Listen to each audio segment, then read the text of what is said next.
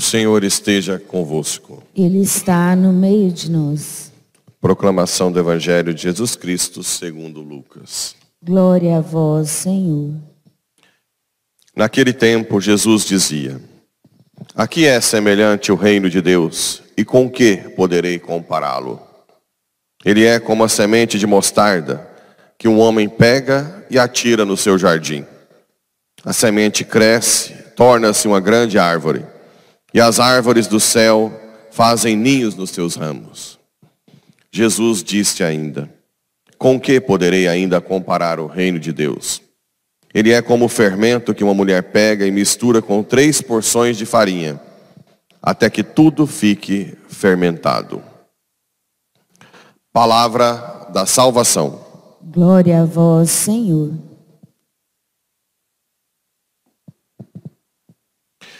Bem, caríssimos irmãos e irmãs, temos aqui uma leitura de motivação, leitura motivacional. Nós vamos passar por esse mundo com dificuldades, né? Muito sofrimento, mas nós não temos nem ideia o quanto nos espera no céu. Quão bom será o céu para aqueles que são fiéis. Aqui ele diz que eu entendo que os sofrimentos do tempo presente nem merecem ser comparados com a glória que deve ser revelada em nós. Talvez o que mais se aproxima desse momento é realmente o parto normal. A mulher geme de dor a noite inteira, mas quando nasce a criança, eu não sou mãe nem tive filho, mas dizem que se esquece da dor. Né? Tanto é que depois já está pronto para a próxima. Pelo menos as gerações anteriores. Hoje em dia não está mais caindo por terra isso. Mas isso é um, é um exemplo, mas eu acho que no céu vai ser muito mais. Muito, claro, acho não. Infinitamente mais alegria, que nós receberemos a um ponto de esquecer todos os sofrimentos deste mundo. Como assim, padre? Você fala como se todo mundo sofresse. Tem alguém que é exceção aqui? É impossível não sofrer. Faz parte da consequência do pecado original. E aqui diz que a criação espera ansiosamente por esse momento. Porque como o homem decaiu, toda a criação decaiu junto. Toda a criação. Então toda a criação espera ansiosamente. Por isso que eu disse outras vezes que o inferno, o inferno, o fogo do inferno, que se fala tanto, para São Tomás de Aquino, são duas coisas. As paixões humanas que antes eram ordenadas para Deus, como no inferno nunca mais vai ter Deus, essas paixões se voltam contra a pessoa como o fogo. As paixões são todos os sentimentos, afetos, desejos corporais. E a criação, que deveria estar submissa ao homem, que por sua vez deve conduzir tudo para a glória de Deus, como não vai ter Deus, a própria criação, o universo se volta contra o homem. Então, são as duas coisas, as paixões e a própria criação que se volta contra o homem. Isso é o fogo do inferno. Viver essa tensão continuamente. Agora é algo, meu Deus, né? se nós tivéssemos um pouco de consciência, imagina para sempre viver isso. Até o que a gente tem vontade de falar, que inferno que não é, né? E ninguém, e pouca gente se esforça para ser santo, para ir para o céu para salvar seus filhos, a família. Hoje em dia, os pais não preocupam com a salvação dos filhos, não, não catequizam, não educam na fé, deixam os filhos se perderem. Primeiro já na, na sexualidade, né? Depois, com tantas outras coisas, não leva nem à igreja, não reza em família. Se, se os pais soubessem o risco que os filhos estão correndo de ficar para sempre no inferno, mudariam de vida completamente.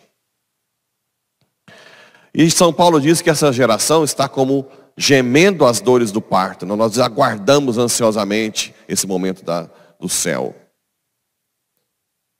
O, cristão de verdade olha para o alto o tempo inteiro e analisa se os seus, as suas decisões nesse mundo estão adequadas para ir para o céu. Se tem uma palestra que eu achei extraordinária nesse sentido, é a última palestra do padre Léo. Não sei quem assistiu. Ele fala do carimbo do céu e o carimbo no mundo. Não é o que você faz simplesmente, mas como você faz e para quê, né? Não é comprar o carro que é o problema, é o que você faz com o carro.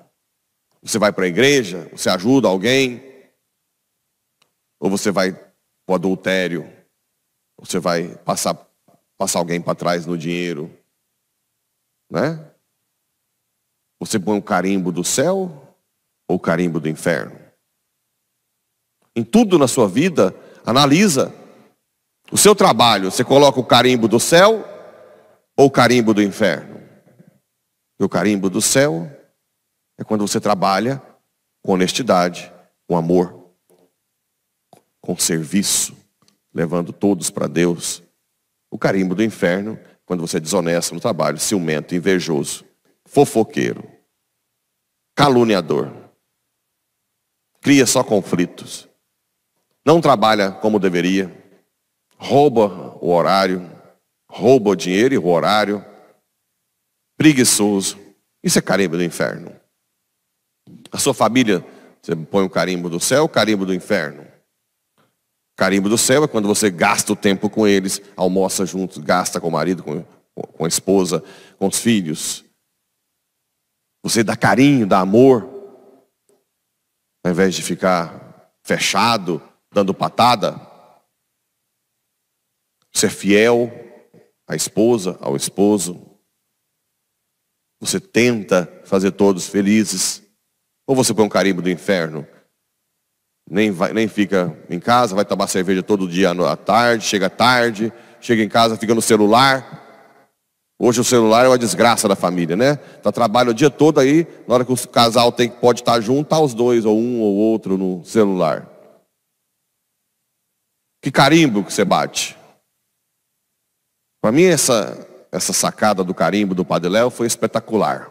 Espetacular. Então nós temos que pensar muito nisso. Muito. Se nossa vida está voltada para o céu. Porque o objeto da esperança não é aquilo que a gente está vendo, né?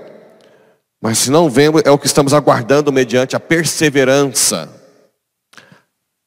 Agora, a gente não vê o céu, isso é verdade e nem a glória do céu.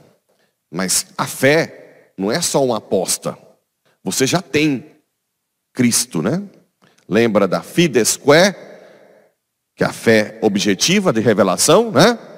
Aquilo que Deus se revela, e a fidesqua é aquela confiança que nós temos em Deus.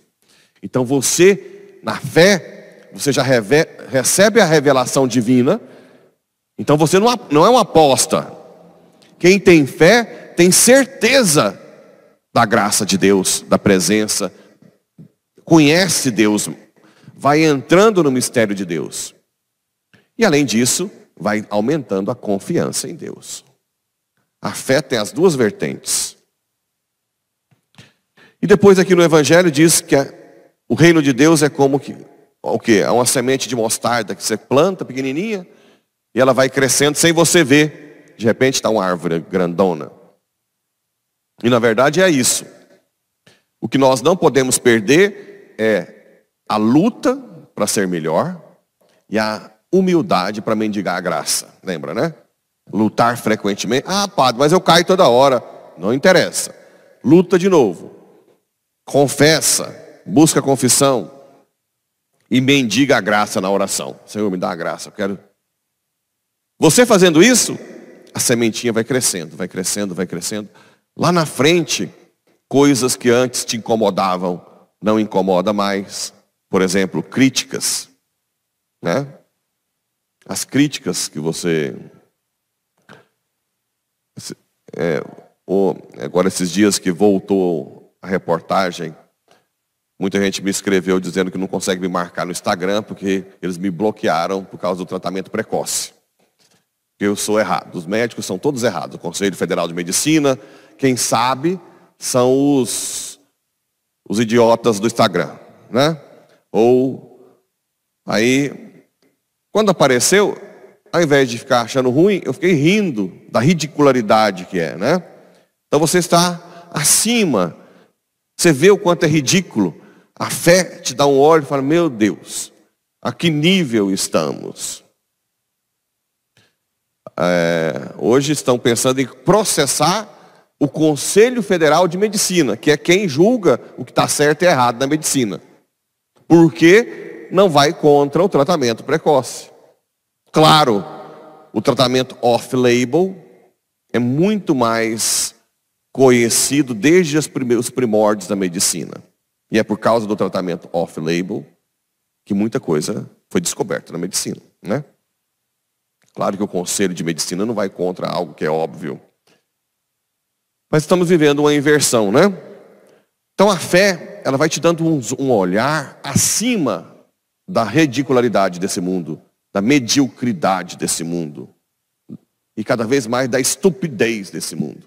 Hoje estamos vivendo um mundo estúpido na judiciário, em todos, todos os níveis. O demônio está agindo de uma forma quase que global, sendo o pai da mentira e daquilo que é ridículo. Mas se você continua perseverante na oração, perseverante na graça, você vai andando por cima dessas águas turbulentas, né? Porque você está com a cabeça no céu. É lá que nós temos que estar, no céu. Sim seja.